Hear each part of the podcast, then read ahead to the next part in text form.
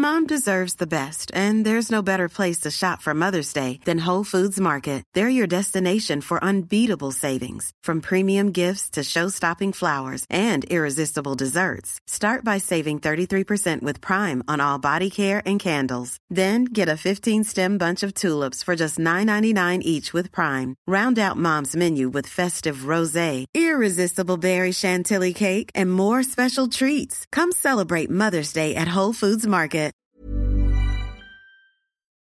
Chers auditeurs, Dear listeners, bonjour. welcome in Comme d'Archi Podcast Season 4 Saison 4, dans le monde fascinant des architectes. and in the architectural projects. Je suis Anne-Charlotte Deponte, passionnée d'architecture et docteur des universités en histoire de l'archi. I am one of the spokespersons of Anne Charlotte, who is a PhD in architecture history. Merci Thank you d'être avec moi aujourd'hui. to be with us today. Et And maintenant, now, lundi en français, place au talent. and Wednesday, let's talk projects. In English, of course. Bienvenue dans Comme d'Archi.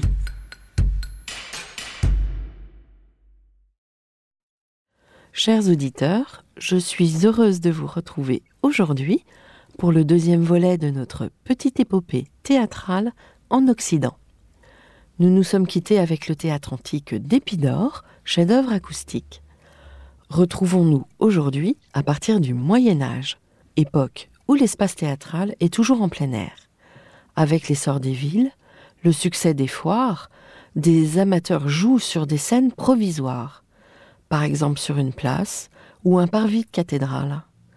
Le théâtre peut aussi se jouer sur une estrade ou sur des tréteaux avec quelques planches posées sur des tonneaux, dans une grange ou à l'extérieur. Ce théâtre transportable et démontable est qualifié de théâtre de tréteaux. C'est de là que vient aussi l'expression monter sur les planches. Le public est debout, placé devant, ou autour de la scène qui est surélevée. Sébastien Bazou souligne que les premières sources iconographiques de projets fondés sur le procédé d'agrandissement de l'espace scénique propre à la Renaissance, je cite, remontent à Baldassare Peruzzi, créateur de décors et ordonnateur de fêtes entre 1515 et 1527. Le décor construit autour d'un axe et vers un point de fuite correspond au souhait d'ancrer l'espace dans un ordre bien particulier voulu par l'artiste. Ce fut une préoccupation constante de la peinture et de l'architecture de la Renaissance. L'idée de Peruzzi, d'une scénographie associant décors réels et décors figurés, influença par la suite Sebastiano Serlio. S'inspirant de l'architecte romain Vitruve, Serlio distingue trois genres de scènes qui correspondent à ceux de la littérature théâtrale antique. La scena tragica, la scena comica et la scena satirica. Ce sont toujours des vues de rue avec un arrière-plan en partie praticable. Ainsi, Serlio fut le premier à ouvrir complètement l'espace de la perspective centrale en ajoutant à la scène réelle une architecture en trompe-l'œil ainsi qu'une scène peinte. Fin de citation. Pourtant, un peu à la manière des pyramides qui surgirent en Égypte, a lieu ce miracle, celui de la construction du théâtre olympique de Byzance, inauguré en 1585. Il est d'ailleurs considéré comme le premier grand théâtre construit depuis l'Antiquité. Il est l'un des premiers théâtres couverts de l'époque moderne. C'est également le dernier chef-d'œuvre d'Andrea Palladio. Il est classé sur la liste du patrimoine mondial de l'UNESCO. Cette édification unique représente la synthèse des longues études de Palladio sur le théâtre classique gréco-romain. Cette œuvre est absolument unique. Entièrement construite en trompe-l'œil, elle suit les principes de la perspective. Ses proportions restent modestes comparativement au théâtre antique, et même si les artifices et les illusions qui y sont déployés démultiplient les espaces et la profondeur. La conception du théâtre est confiée à Palladio par l'Académie olympique de Byzance, fondée en 1555 à des fins culturelles et scientifiques, et parmi lesquelles la promotion de l'activité théâtrale. Palladio lui-même figure parmi les membres fondateurs de l'Académie. En 1579 est obtenue de la municipalité la concession d'un lieu propre à la construction d'une salle de théâtre à l'intérieur des prisons du Castello del Territorio. Une vieille forteresse médiévale, remaniée plusieurs fois et utilisée à la fois comme prison et comme poudrière avant d'être abandonnée. À noter, Andrea Palladio, 1508-1580, architecte et théoricien humaniste, est l'une des figures majeures de la Renaissance italienne.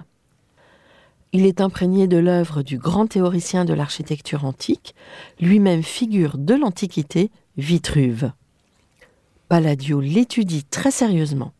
Il se rend plusieurs fois à Rome dans les années 1540 pour perfectionner ses relevés qu'il précise et confronte. Palladio fait référence aux nombreux auteurs latins tels que Pline et Jules César.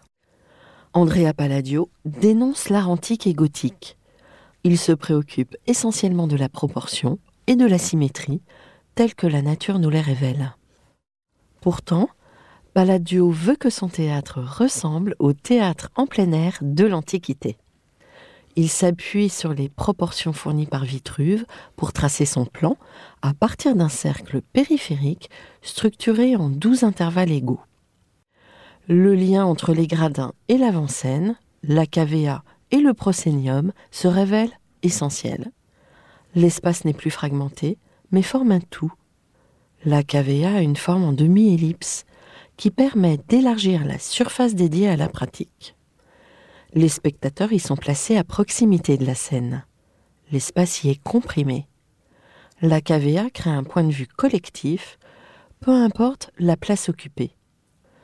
Andrea Palladio introduit des éléments en trompe-l'œil avec les gradins de l'hémicycle qui semblent en marbre mais sont en réalité réalisés en bois. De la même manière, le plafond disparaît derrière une peinture en trompe-l'œil représentant le ciel. Le mur de scène est monumental et se réfère à la typologie de l'arc de triomphe antique, que connaît bien Palladio.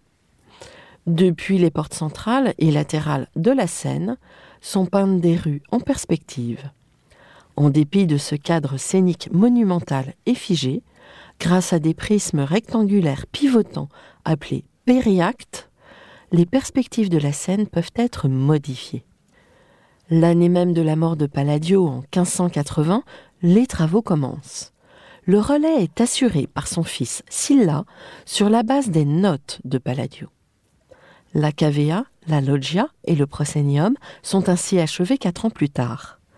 La réalisation de la scène et de sa perspective est confiée au disciple de Palladio, Vincenzo Scamozzi la scène du théâtre olympique, dessinée par Scamozzi, sur les consignes d'Angelo Ingegneri, correspond à la représentation de la ville grecque de Thèbes, lieu où se déroule la tragédie d'Oedipe. La perspective des sept rues est de même réalisée en bois peint. Censé conduire aux légendaires portes de Thèbes, le dessin est d'une incroyable justesse. Le sol est ascendant et bordé par des rangées de maisons de chaque côté. Il conduit naturellement le regard vers l'arrière-plan. L'angle fermé donne l'illusion d'une grande profondeur, tandis que les portes de la fronce Sénae sont élargies pour intensifier l'illusion spatiale. Le théâtre olympique de Visance est inauguré le 3 mars 1585 avec la présentation d'Oedipe, roi de Sophocle. La pièce est scénographiée, en partie grâce à un système d'illumination artificielle de lampes à huile évitant le risque d'incendie. Les décors de bois et de plâtre, réalisés pour un usage temporaire, n'ont jamais été démontés, en dépit des risques d'incendie. Miraculeusement, ils ont été conservés jusqu'à nos jours. Ils ont même survécu au bombardement de la Seconde Guerre mondiale. Aujourd'hui, le théâtre est encore utilisé, principalement pour des représentations classiques, des concerts, au printemps avec le festival Suono del Olimpico et en automne avec les cycles de spectacles classiques. Pas de chauffage, ni de conditionnement d'air, de peur d'endommager les structures. sa capacité est limitée à 400 places, dans un souci de conservation. Certains y voient, à la manière d'une tragédie grecque, un théâtre édifié pour un spectacle unique, lequel jouerait depuis plus de quatre siècles sa propre représentation. Pourtant considéré comme le plus ancien théâtre couvert de l'époque moderne, il devient le père du théâtre à l'italienne. Par la suite, Scamozzi modèle le théâtre de Sabionetta sur les mêmes bases antiques, en lui donnant une forme demi-circulaire, et il y rend la scène visible pour tous les spectateurs.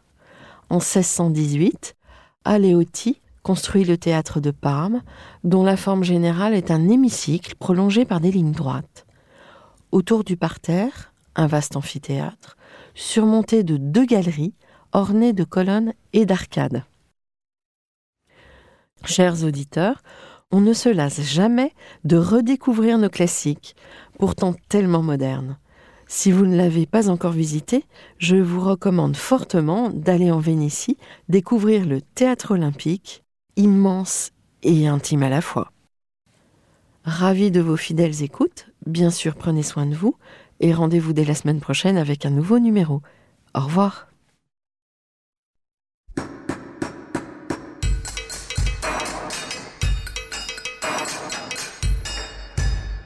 Chers auditeurs, merci pour votre écoute. Merci à Julien Rebourg, réalisateur, qui nous accompagne sur la partie son.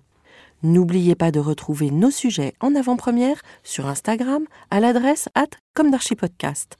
Si vous aimez ce podcast, favorisez sa diffusion en lui donnant 5 étoiles sur Apple Podcast, plus un petit commentaire, ou sur votre plateforme de podcast favorite.